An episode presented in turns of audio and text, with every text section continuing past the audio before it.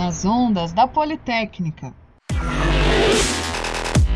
Olá pessoal, tudo bom? Sejam bem-vindos a mais um programa nas ondas da Politécnica. Olha lá, o Everton fez a ondinha. Eu quero ver o Leonardo e o André fazendo a ondinha também. Façam ondinha na ondas da Politécnica. Isso aí. Gente, este programa é um programa feito, né, para a gente conversar sobre assuntos é, que, que realmente despertam um, um, interesse, que aumentam, inclusive, a nossa cultura, né, dentro deste universo que é esse mundo da, da escola politécnica. É, hoje, aqui no nosso programa, eu tenho o professor Leonardo e eu tenho o André nós vamos conversar hoje um assunto que, sinceramente, me chama muito a atenção. Esse assunto, eu diria que foi um presente do Leonardo. Né? O Leonardo trouxe esse assunto à tona numa reunião, foi sensacional. Obrigado, Leonardo, pelo assunto. Né? Eu, a professora Deise, a professora Jéssica, a professora Mazé, que pessoal que faz os bastidores, né, que faz esse programa, né? Nós adoramos, o assunto foi abraçado de primeira.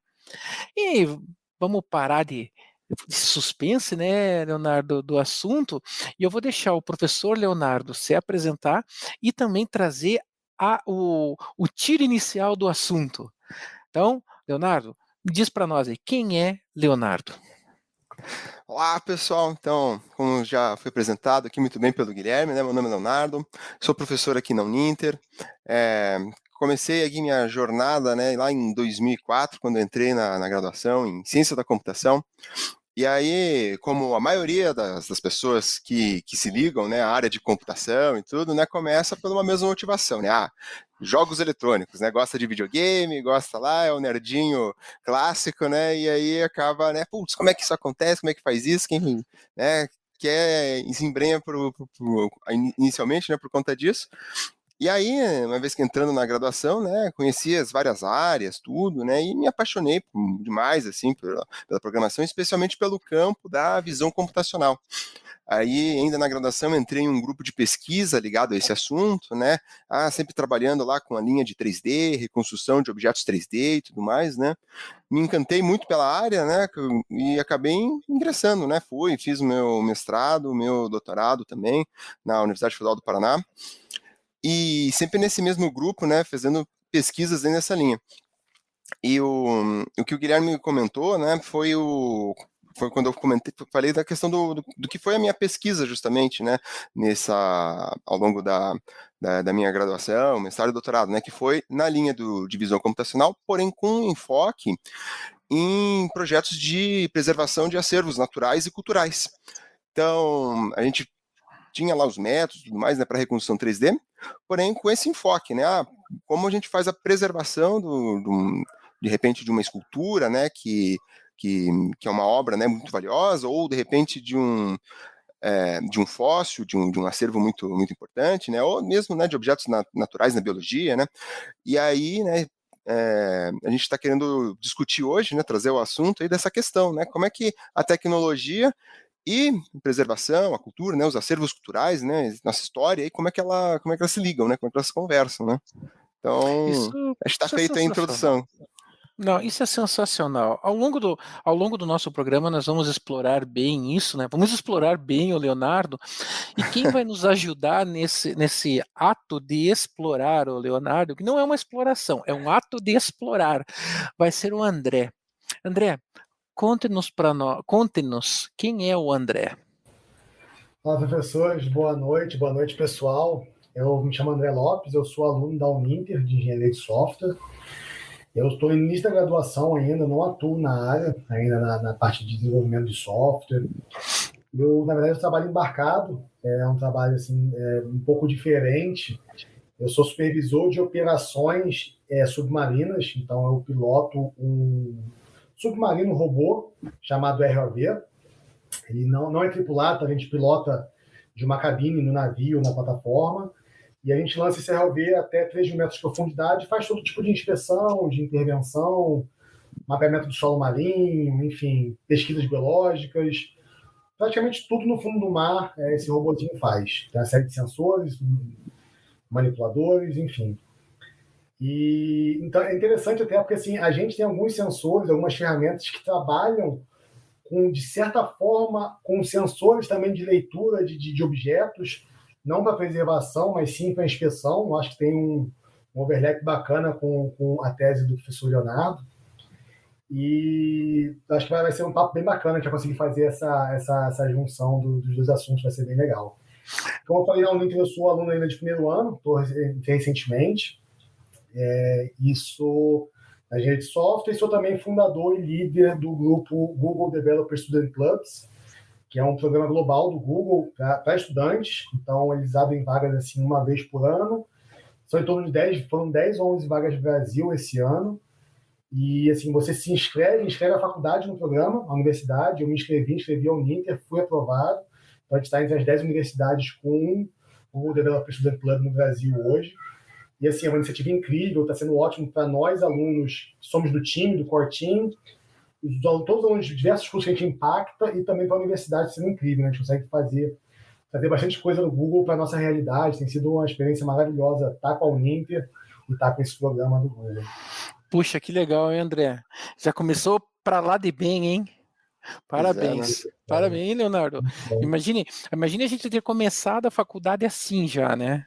Sim, nossa, com, com essa é. maturidade, né, de saber integrar já com vários, vários projetos, né, realmente, André, tá de parabéns. E eu saí da... também que o professor Leonardo é um dos nossos professores orientadores, eles ajudam muito a gente. A gente tem o professor Leonardo com a gente, o professor Vinícius Bolinho, os nossos orientadores. A gente tem o Global Hub da Unito como um sponsor, né, um patrocinador da, da iniciativa, então a gente tem um apoio incrível da universidade, tá sendo maravilhoso. Obrigado, Nica, obrigado, professor. Tá Legal, hein? E Leonardo, eu não posso falar nada, porque eu saí da turma do fundão e fui parar na frente da sala de aula, né? Olha só, hein? né? é, não, eu, tive, eu tive um professor de, de, matemática que um dia olhou e falou assim: o maior castigo que você vai ter na vida vai, ter, vai ser dar aula para gente como você né? É isso aí, não. Eu fui castigado. Bom, mas enfim, gente, vamos começar esse papo. Uma delícia, adorei essa apresentação de vocês, hein? Puxa, que, que energia vocês dois têm, tá? O Everton deve estar ali se, se atrapalhando, Everton, para trazer essa energia desse povo, que delícia. Leonardo, conta-nos para nós como é que é essa manipulação, objeto 3D, conservação de acervo, como funciona tudo isso? Diz para nós. Bom, então, é, ao longo da, do, da, do, meu mestrado lá, é, entrou em contato com, com, nossa, com o nosso grupo de pesquisa, né, o grupo de pesquisa Imago, que, no qual é, foi associado, né, e a gente pesquisava justamente essa questão de imaginamento e tudo mais, né, tínhamos sensores 3D e já trabalhávamos um, com alguns projetos ligados mais à preservação é, de acervos naturais, né, como, como fósseis e coisas assim, né, que também tem o, é, ligado ao grupo da biologia, né? A gente fez esse link e já tinha essas algumas produções nesse sentido. E aí o pessoal do, do IFAM e da Unesco, né? Eles tinham uma, uma demanda que era justamente a preservação do, dos acervos da, de, uma das obras lá no, no, município de Congonhas, Minas Gerais, que são que é a obra dos Doze Profetas lá, feita pelo, pelo escultor Aleijadinho, né, que é super conhecido, né, do, do barroco. E, e as estátuas, né, que ele que ele fez em pedra sabão, elas ficam expostas lá no, no átrio é, na, na cidade, né? E justamente, né? Elas ficam sujeitas, né? Todas as intempéries e até alguns anos atrás não tinha não tinha uma, uma, uma segurança particular ali para manter o lugar, então também sofria com questões de vandalismo, né? E também na, na, região de Minas como um todo, né, é muito uh, ativa a questão da indústria, né, mineradoras e tudo mais, né, então existe a poluição que é, possivelmente né, danifica essa, essa pedra sabão, né, e aí eles tinham essa necessidade, né, de fazer o registro, né, a, dessa dessas obras, né, justamente para ter a manutenção delas, né, enfim, por uma série de questões, né, você de repente é, tem, tem um registro da estátua hoje, faz esse, esse registro daqui a 10 anos e consegue comparar, né, ver o que, que se perdeu, o que, que não se perdeu, para de repente tomar alguma medida, né, de retirar aquela estátua de lá e colocar no museu, né, onde vai ter uma, um acondicionamento melhor, né, então, ou, ou inclusive também para divulgação, né, de repente você tem lá aquela estátua digitalizada, coloca aquilo disponível é, de forma virtual, né, e aí pesquisadores do, do todo mundo, né, vão poder ter acesso, né, sem a necessidade de viajar até a cidade, né. Então Sim. foi com essa com esse foco, né, que com essa demanda, né, que, eu, que, que a IFAM o Unesco entrou em contato com o nosso grupo, e aí a gente desenvolveu as soluções, né, voltadas para essa é, para esse cenário, né? E aí fomos lá, né, fizemos parceria com outros grupos, lá com o grupo Fiat, que prestou para a gente um braço robótico, que a gente utilizou Legal. lá para depois fazer o escaneamento, que é que as aulas ficam num lugar bem inacessível, assim, né? Uhum. É, realmente é, na, fica em volta da, da igreja lá de Congonhas, em cima de umas muretas, né, e no topo do morro, né.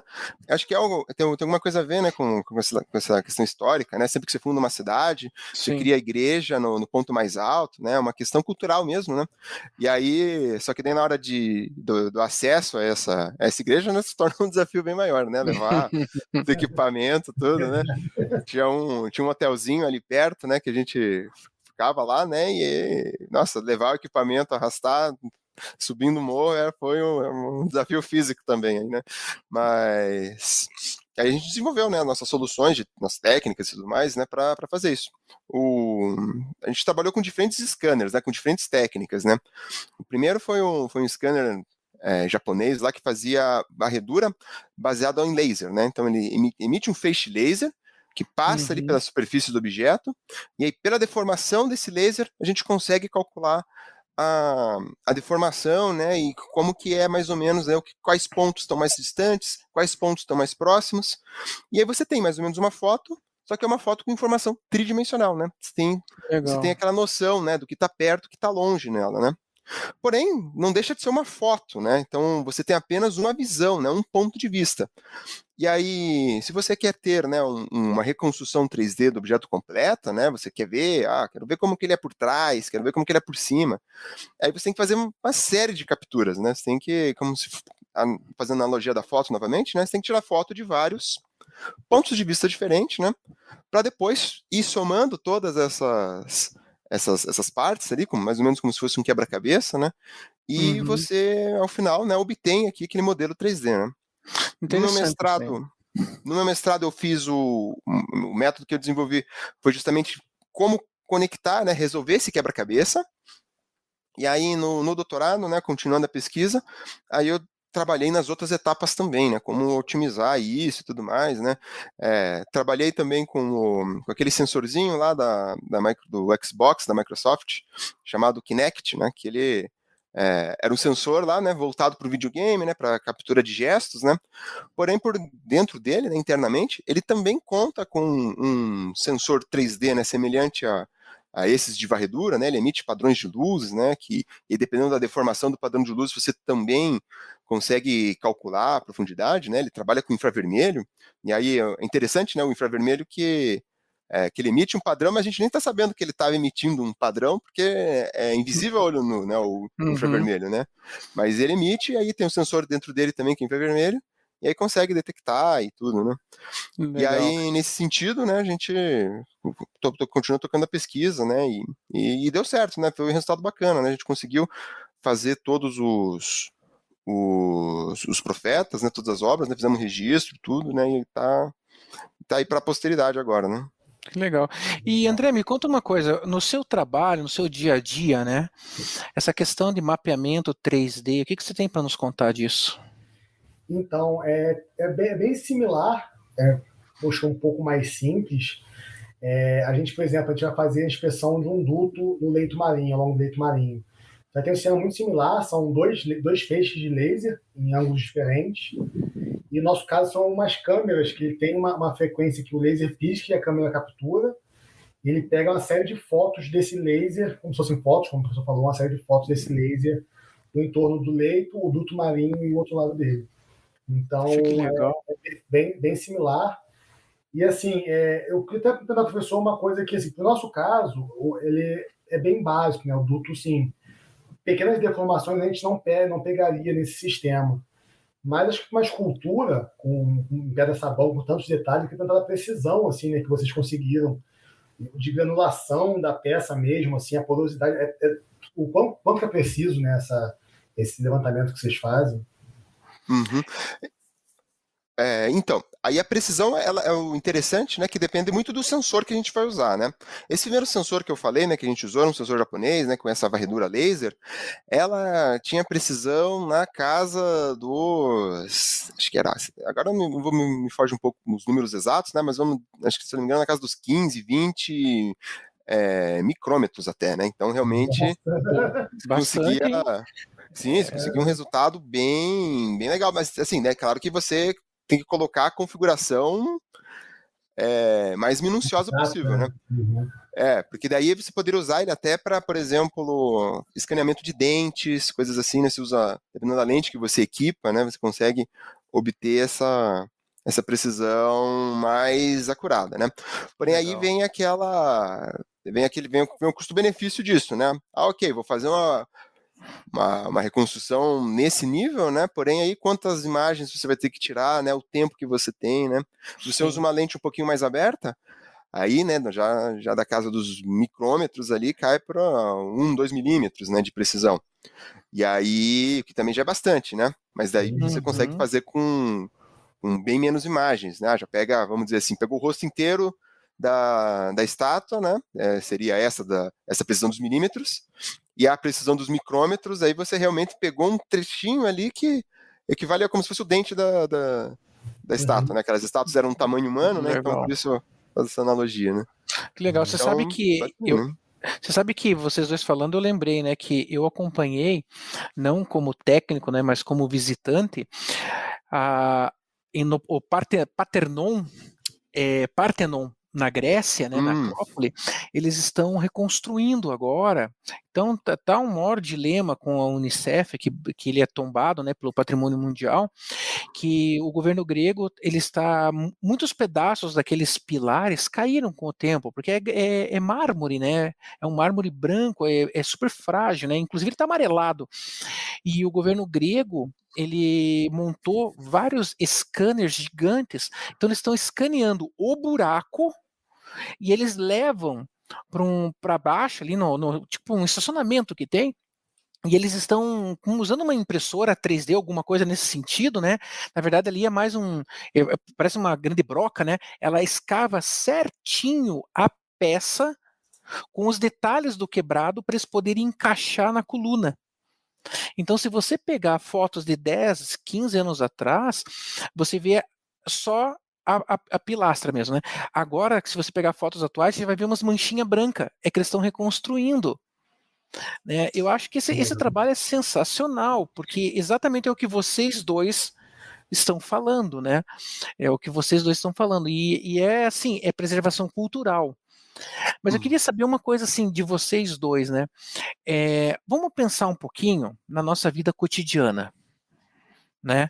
Aonde que esse escaneamento 3D pode nos ajudar no nosso dia a dia? Eu sei que foi, essa é uma pergunta que não estava combinada. essa é para pegar vocês no pulo. O que, que, vocês me dizem disso? Qual que é a, a jogada aí? Ah, eu acho que é, diversas aplicações. E eu tenho até uma pergunta para devolver que eu acho que mais, mais complexa ainda, mas eu vou, vou guardar ela. Mas diversas aplicações, eu acho, né? Desde de, do dia a dia, do mais miscelâneo possível, que é reproduzir uma, uma pessoa para dar um presente, né? um bonequinho de uma pessoa para dar um presente, um souvenir, a você reconstruir um órgão ou uma, uma parte, talvez, é, um, um membro perdido, um órgão 3D. Acho que a medicina tem avançado bastante na tecnologia, né? Mas o professor vai poder, acho que falar com muito. Eu estou falando coisas que eu acho, só fazer, fazer falar com muito mais embasamento. Nada, eu, mas o... porque ela, ela é, também é complicada.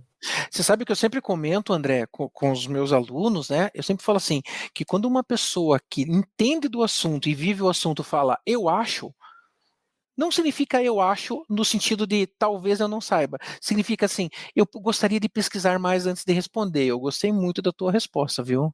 Legal. Diga lá, Léo, o que, que você tem para nós aí? É, as aplicações da, do escaneamento 3D elas são realmente diversas, né? O, acho que o que é mais evidente hoje, né, fica a questão do, do cinema, do campo de entretenimento do geral, né? Jogos eletrônicos, tudo, né, que, que, que, trabalham com isso, né? Você tem a computação gráfica, né, que hoje em dia é feita com os atores, né, escaneados em 3D para para captura de movimentos e tudo mais, né? E, e, tem uma série de outras aplicações que a gente acaba nem vendo, né? Por exemplo, é, agora está tá ficando, tá ficando cada vez mais acessível, né? A tecnologia dos carros autônomos, né? Que dirigem sozinho e tudo, né? E isso é feito com tecnologia de, de escaneamento 3D, vamos dizer assim, de certa forma, né? Porque você tem um sensor que, que consegue capturar essa a questão da profundidade, né? Ele precisa saber a que distância está a determinado cruzamento ou outro carro, né? E isso é feito com tecnologia de escaneamento 3D, né? Então toda essa questão da navegação robótica, né? Ou a, o próprio trabalho do André, né? Que também é, tem um impacto na, na, vida de todos, né? Essa, essa questão, como né, tem. Do... Pois é, né? como tem. como tem. Então, realmente, né? O exemplo que o candidato tem bem legal, bem interessante. Já tem muitos projetos que estão fazendo estão agindo em volta de é, na medicina né de você tem, você tem uma pessoa amputada né que tem um toco. E aí puxa você vai criar uma prótese que, que encaixe perfeito né e tenha uma, uma melhor aceitação né daquele daquele paciente. Então a tecnologia 3D que já está sendo aplicada para isso né.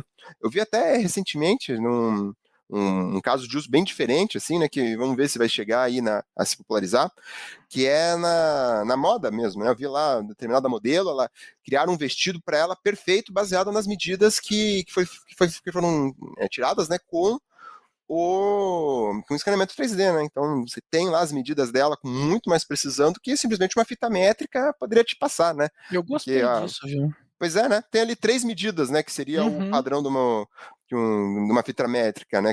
Para determinada é, vestimenta e tudo mais, né? Porém, não, você tem um modelo 3D, perfeito, né? Você pode até colocar roupas virtuais nele, vamos dizer assim, né? Quem sabe no futuro, né?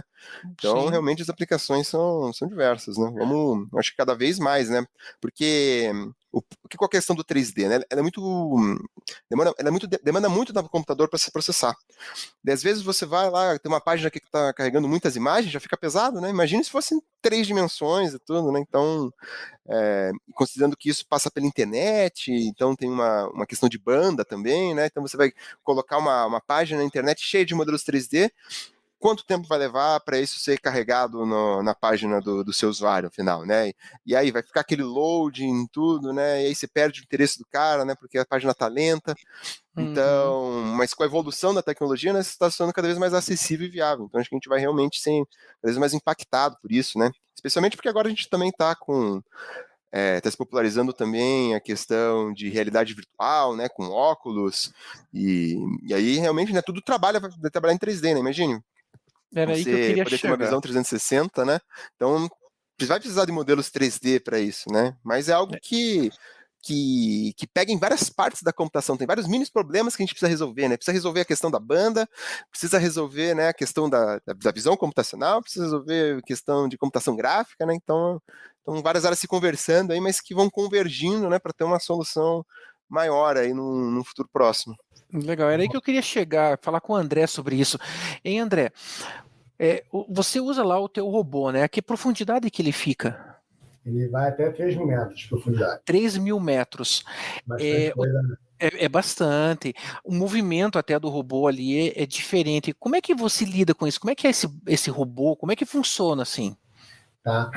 É, eu, só para somar né, com o comentário anterior, eu acho que realmente se a gente, se a gente pegar para colocar junto visão computacional, renderização 3D, machine learning, é um mundo infinito, né? Assim, a gente ouve até o pessoal hoje falando muito do, do metaverso que está sendo proposto pelas grandes empresas, né? Você criar um universo inteiro online e tudo se converge para isso. Eu acho que assim, é, um, é ilimitado, o potencial é ilimitado e a gente está tendo cada vez mais recursos para isso, de CPU, GPU, de transmissão e é impressionante, é a coisa que me fascina pensar sobre isso. No nosso caso, para o nosso robô, assim, a gente não usa tanto a visão computacional ainda. Tem alguns projetos bem interessantes é, de realidade aumentada. Então, vamos supor, você com uma câmera especial de realidade aumentada, você consegue ver, você plota, você renderiza em 3D o equipamento inteiro submarino de petróleo, por exemplo, e você consegue ver se o real está casando exatamente como deveria pelo projeto. Ou se ele, por questão da maré, o solo cedeu e ele se deslocou, ou ele adernou, né, que ele entortar o ângulo dele assim, tender a tombar.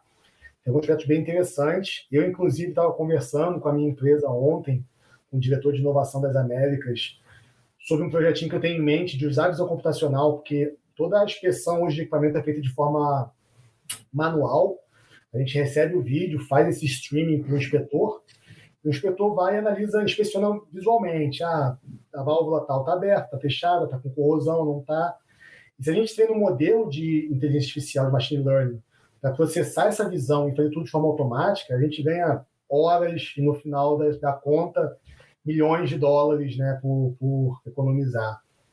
E assim, essa questão toda da, da indústria me fascina, me deixa assim instigado a falar horas sobre isso. Mas tenho uma pergunta que eu queria voltar um pouco lá atrás na questão da arte, que é assim, se a gente tem hoje essa precisão tão grande de colher os dados e de recriar, assim, não sei também se, se você teve, professor, essa contato com essa discussão, mas em que ponto que fica a questão da falsificação, né, possíveis falsificações.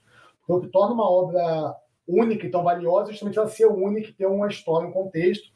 E a partir do momento que você consegue replicar ela exatamente idêntica, ela perde seu valor, assim, uma, talvez você vender uma falsificação, mercado negro e tal. Teve essa discussão na época com a Unesco, com o pessoal envolvido? Eu vou levantar o dedo antes aqui, que nem aluno, porque eu estou tendo aula hoje aqui. é, eu, eu, vou responder a vocês com um comentário, tá? É, sobre falsificação, sobre esse tipo de coisa. É, a loja Louis Vuitton, ela quando inaugurou, em, reinaugurou em Nova York, no dia da inauguração do lançamento da nova estampa Louis Vuitton, estava lá a herdeira Louis Vuitton, é, o camelô na frente da loja já estava vendendo bolsas com aquela estampa. E daí, claro, toda a mídia ficou em cima dela, né? E ela respondeu de um jeito bem simples, que eu acho que vai ajudar na resposta dos, na resposta do André e, na, e colaborar com o Leonardo. Ela falou o seguinte: que ela não ia fazer nada com aquilo, porque quem quer uma Louis Vuitton compra uma Louis Vuitton de verdade e sabe que aquela é falsa, mas ela não está nem aí para quem usa Louis Vuitton, porque acima de tudo é uma homenagem e um desejo oculto da pessoa ter uma Louis Vuitton, nem que seja falsa. Né, olha a cabeça empresarial dela, né? Sensacional, eu adoro essa história, porque ela, ela simplesmente falou assim: quer usar falso? Use, porque quem quer usar verdadeira, compra verdadeira. E Louis Vuitton é para todos, né? E aí, Léo, diz para nós como é que lida com essa situação? Ah, sim, essa bem legal aí a questão do que o André trouxe, né? Voltando aí ao, ao tópico de da questão da arte e tudo mais, né? A gente até lá, lá, no grupo a gente brincava, né? Olha aí, vamos ter os modelos 3D, vamos imprimir todos eles lá e vender e tudo, falavam brincando, né? Mas sim, essa é uma discussão importantíssima, né? Um, um projeto muito importante, né? Que foi que no, no qual no, nós no, baseei muito da minha questão da minha tese e dos nossos do, metodologia né, de reconstrução 3D, foi o projeto lá do, do é chamado Michelangelo Digital, né? Então as, as estátuas né, do, do, do Michelangelo, né, como a estátua de Davi, né, que ela é, também tem essa questão, né? É um patrimônio memorial né, da, da humanidade e está vulnerável também à ação do, do, do, tempo, né, como qualquer outro objeto, né? E aí ele foi feito, né, uma reconstrução detalhada em 3D do, do da estátua de larga escala, né, assim como foi, foi o nosso projeto, né, no qual a gente, inclusive, se baseamos, nós baseamos nele, né, muitas, muitas questões, né, foi realmente um, um marco aí na, nessa questão de reconstrução 3D para, com, com esse foco, né, de preservação digital. E, e, e, lá teve uma discussão muito, muito importante, né? Ah, ok, a gente precisa preservar. Então, se precisa preservar, vai ter que levar para um museu, para um lugar onde mais acondicionado, né? Mas aí você deixa o, o lugar original sem o, a estátua, né? E, a, e o turismo, né? Que, que, que, que, que gerava, né? E levava uh, e afetava toda a comunidade, né? Daquela região, né? Isso não, é, é justo com aquela população, né? Então tem essa, esse debate moral, né? Que é muito intenso aqui, importante de, de, de você fazer, né? É, e, e, no caso desse do, do, projeto do Michelangelo, né, o, que foi a opção que foi feita no final, né, foi realmente você ter uma reconstrução mais detalhada possível para manter lá no, no, no, na cidade original, né, e a, e a, obra verdadeira, né, ela foi mantida no realmente no museu e tudo mais, né, para essa questão de acondicionamento. Então, é, a, então tem, tem um lado né, negativo disso, né, que realmente vai ter, pode ter, ter pessoas querendo fazer cópias para se para tirar um lucro em cima, alguma coisa assim, né? Porém tem esse outro aspecto, né, que, que você consegue, né, preservar, mas ainda assim manter o acesso, né, é, democratizado, né, para a população, né, que, que, que tem a renda dela, né, em cima do turismo que gera, né, na cidade e tudo mais, né. Então, essa, acho essa questão bem interessante. Nisso, se a gente for parar para pensar, né, estamos aí, no, ter, é, vai fazer agora três anos, né, do Museu Nacional do Rio de Janeiro, né, que, que pegou fogo, né, e se perdeu quantas coisas, né. Então, você ter a reconstrução disso para poder, desses, dessas obras, desses acervos importantes, para poder reconstruir depois e preservar, né, é muito importante, né. Teve, teve outras questões, assim, que, que me chamou a atenção, né, um algo que ganhou muito, algo que, que motivou muito essa questão da preservação natural com 3D foi um, a questão lá do, em 2001, quando o Talibã destruiu algumas, algumas estátuas, né, que eram obras de, de Budas gigantes que estavam lá há milênios, ali, né, mais de mil anos estava lá a estátua, e né, por conta da, da, da, da, filosofia deles, né, de religiosa e tudo, né, entenderam que tinham que destruir aquilo, né, e, e o patrimônio que se perde com isso, né. Então, e aí hoje, né, a gente está tentando, pensando-se né, em formas de reconstruir essas obras, baseado nas imagens que foram tiradas, né, das várias pessoas que fotografaram e tudo, né, que vão reconstruir aquilo em 3D, né, para você combina, né, tem várias técnicas, né, que não se baseiam no escaneamento, mas sim em fotos normais, né, quando você junta uhum. muitas, muitas fotos, você consegue, é, semelhante à visão humana, né, que a nossa visão ela não, não tem um scannerzinho 3D, mas ainda assim a gente tem uma noção do que está perto e do que está longe, baseado em duas imagens mesmo, né? É uhum. É justamente pela diferença entre elas, né? Você tem a questão da estereoscopia, né, que a gente chama, né? Ah, o que está longe na, no, no, no, nosso ponto de vista, né, não, não tem grande diferença na imagem gerada, né, pelo um olho e pelo outro. Agora o que está perto é, na imagem gerada por um olho por outro tem uma grande diferença. Então, por conta dessa estereoscopia, a gente consegue detectar a distância que, que, objeto, que os objetos estão. E isso é, pode ser aplicado também né, na, na computação né, para gerar essas imagens 3D, que é um projeto é o que está sendo aplicado hoje né, para reconstruir esses modelos e, quem sabe, né, recriar as obras. Né. Então, acho que, que é sim né, uma questão importante, né, a moralidade em cima disso, né, ainda mais que agora que está se popularizando né, essa questão da reconstrução 3D e tudo mais. Né. Porém, eu acho que a, a digitalização em si ela vem, vem, ela vem somar nesse sentido. Né. É, eu vi que algumas obras de, de artistas muito famosos, né, no caso de pinturas, né, não, não falando de, de esculturas elas também estão sendo digitalizadas, né, com essa, com essa precisão milimétrica, né, micrométrica, né, é, para você pegar todas as, as nuances do, dos traços que, que passaram, né, no, no na pintura, né, para caso haja uma falsificação, você consegue, né, aplicar né, essa técnica e descobre, né? Opa, mas aqui não tem a, a mesma ondulação da, da pintura original, né? Então essa é a falsa, essa é a, a verdadeira, Olha, né? Então até isso a gente consegue, né? Eu posso dizer com 3D. Sabe, Léo, eu posso dizer com absoluta segurança, né? Para quem já viu um Rembrandt, para quem já viu um Monet, para quem já viu um Van Gogh de perto, eu te digo, cara, olha, o cara tem que ser muito bom, tem que ter muito cacau para queimar, para fazer, para pegar aquela espátula e colocar naquele ângulo, é. aquela quantidade de massa e dar aquela puxadinha final para fazer aquela aquela jogada da obra, assim, que você vê um, um, a obra Girassóis, assim, por exemplo, nossa, você fica impressionado de perto. Eu tenho uma foto bem de perto dela, assim, policial que estava acompanhando a obra quase que me expulsou do Museu de História Natural, do Museu de, de Contemporâneo de Nova York, quase me expulsou de lá porque eu coloquei a mão lá, né, mas, cara, é impressionante. Então, assim, é o que vocês estão falando eu acho sensacional, e as aplicações disso daí é, é fenomenal. Isso daí eu acho que daria uns 80 programas para a gente conversar. Mas, infeliz, mas infelizmente este programa já está com a corda no pescoço. É, agradeço ao Arthur que está gerenciando a transmissão aí pela paciência, né? Ele não me mandou nenhuma mensagem ainda dizendo, olha, professor, já te estourou o tempo, né? O Arthur muito simpático, agradeço. Agradeço também ao Everton que está ali, né? Nos acompanhando com as libras, legal, Everton, muito legal. Meninos, vou chamá-los de meninos porque eu posso. Tá? Porque quando o Leonardo falou, Leonardo, você falou que quando terminou tua graduação foi em 2004, é isso? Eu comecei a graduação em 2004. Você começou em 2004. 2004 já era oito anos que eu já era professor. Então eu acho que eu já, eu já posso chamar vocês de meninos. Meninos, eu agradeço demais a presença de vocês. Tá?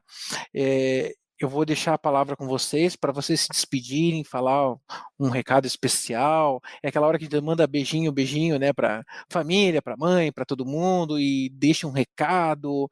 E é isso aí. Eu vou começar com o professor Leonardo e o André vai finalizar. Quero finalizar com o André, porque acho bacana. Achei muito legal esse negócio de trabalhar com um robô 3 mil metros de profundidade é, é assim, é uma responsabilidade, porque é um equipamento é. que deve ser assim, é, é, é deve custar o preço de um celular, né? Óbvio, né? Quanto custa esse robô que fica 3 mil metros de profundidade? Ah, sei lá, 200 reais, né? Acho que não. É, o robô, o robô, assim, se devidamente puxa ele. O pior equipamento do cliente que está lá e para tirar, tem que botar a plataforma em cima, e aí, aí é dinheiro Nossa. que. Imagina, Imagina a, caramba, né? a, responsabilidade do cara, né? Então vai lá, Leonardo, diz para nós agora, faz o teu, teu caminho aí. O microfone é então, teu. Pessoal, Perfeito, muito obrigado, galera. Agradeço aí o Guilherme, agradeço o André, agradeço todo, toda a equipe, né, todo pelo convite aí. É muito gostoso poder falar do, do assunto que, no qual me dediquei tantos anos, né, trabalhei tanto na, na, na no mestrado, na, no doutorado, então realmente daria para para falar aqui por várias horas, né. É, então, mais uma vez agradeço, agradeço quem está vendo também, pessoal. E é isso aí, no, precisando, né? Alguém que tem interesse nessa área, né? Pode entrar em contato aí que a gente continue esse papo. Valeu, pessoal. Legal, obrigado, Leonardo. André, agora é com você. Tá legal. Eu quero agradecer primeiramente pela oportunidade de estar aqui, foi muito bom. Realmente eu estava aqui com o assunto há mais, mais duas horas também. Se quiser ter a parte 2, pode me chamar, vou ficar muito feliz. e de recado, eu queria deixar um recado, sim, bem, bem bacana, uma coisa que a gente vem falando. É, primeiramente, agradecer ao Ninter e a, como um todo, como entidade, os professores, o meu core team, que é meu time do, do, do, programa do Google. E assim, uma coisa que a gente vem empregando bastante é sobre o poder que uma, uma comunidade unida tem, né? Assim, uma coisa, a gente sabe que é, existia-se um, um, tabu muito grande com o ensino, ensino online, e ontem a gente teve até uma, uma palestra, uma conversa com o executivo sênior da Google, e ele falou uma coisa muito bacana, que tem uma, um gap, né, uma, um penhasco gigante entre o ensino online e a, o aprendizado online, que a gente tem que tratar com coisas diferentes. E que uma das formas mais bacanas da gente aprender online é realmente criando laços, é, coisa que é muito mais natural, é lógico, no, no, ensino presencial, mas que a gente tem um potencial gigante de fazer isso no, no EAD, na Uninter, com proporções gigantescas do Brasil e do mundo. E meu recado é justamente para isso, para todo mundo, todos os cursos que puderem se unir em comunidades e criar esses laços mesmo afetivos e profissionais e pessoais fazer é o que a gente vem buscando nesse programa do Google. Tem sido muito bom é, entre a gente, entre o nosso time, é incrível. A gente quer cada vez mais trazer pessoas. A gente, nos últimos eventos, a gente conseguiu trazer conteúdos bem bacanas. Assim, a gente trouxe uma recrutadora da IBM, né, que é uma gigante da tecnologia, fez um processo seletivo exclusivo na Uninter. Também foi um passo enorme que a gente deu foram mais de 200 pessoas para um processo seletivo exclusivo para a área de tecnologia. E, assim, todos os cursos são bem-vindos. E a gente queria, queria reforçar esse, esse, essa mensagem né, da união, da, da do trabalho em equipe, de, de, laços fortes. Tem um autor que eu gosto muito de citar quando eu falo disso, que é o Napoleon Hill, que escreveu A Lei do Triunfo, Quem Pensa Enriquece, vários outros livros best-seller, ele fala do mastermind, que é um termo que ele usa para definir um grupo de pessoas que está numa harmonia de espírito muito grande e trabalha para o mesmo objetivo. E é o que a gente deve buscar, tentar buscar assim, né, no, no nosso ensino, na universidade, seja ela presencial ou online. Na presencial isso é muito mais natural, né, para conviver junto todos os dias. Mas a gente não perder esse foco no online, porque tem um potencial gigantesco, para a gente se provar né, pro, cada vez mais para o mundo a eficácia, a eficiência e mostrar nosso poder, nosso valor. E a gente está eu acho que o meu time, o time que a gente construiu no Google, fazendo um ótimo trabalho em relação a isso. Então, queria até pedir a liberdade, se puder deixar depois o link na nossa página na descrição do vídeo, eu passo para vocês fazer meu merchan. Mas é isso que é o intuito, é realmente criar uma comunidade. É isso que o Google prega, e é isso que a gente quer bem claro fazer acontecer aqui, criar uma comunidade forte, unida e imensa, porque a gente tem potencial para criar uma coisa gigantesca. Que legal, legal. Gente, muito obrigado pela presença de vocês, foi ótimo. Tá? Deixar um recado para nossa audiência que quem quiser colaborar com o programa pode mandar um e-mail, né? O nosso endereço eletrônico ele é extenso, mas ele é simples. É exatamente o que está escrito aqui do lado, né? O nas ondas da Politécnica, só que sem o acento, arroba uninter.com. Pode mandar um e-mail lá para uma sugestão, uma pauta de programa, uma ideia, sempre muito bem-vindo. A gente vai ler, a gente vai discutir o assunto, como a gente já tem feito, e é bem bacana, porque esse programa é isso, né? Ele foi criado justamente para trazer personalidades como vocês estão vendo aí, que é o professor Leonardo, que é o André, né, que estão aí nos ajudando nessa caminhada da tecnologia. Gente, muito obrigado tá? São pessoas sensacionais e continuem esse belo trabalho. Obrigado, Everton, também. Obrigado ao Arthur, obrigado à professora Deise, à professora Jéssica, à professora Mazé. E é isso aí, pessoal. Tenham todos uma boa noite e até o nosso programa nas ondas da Politécnica. Cadê a Zondinha? Cadê a Zondinha? Cadê a Zondinha? É isso aí. Tchau, tchau, pessoal. Valeu, pessoal. Obrigado. Até mais. Nas ondas da Politécnica.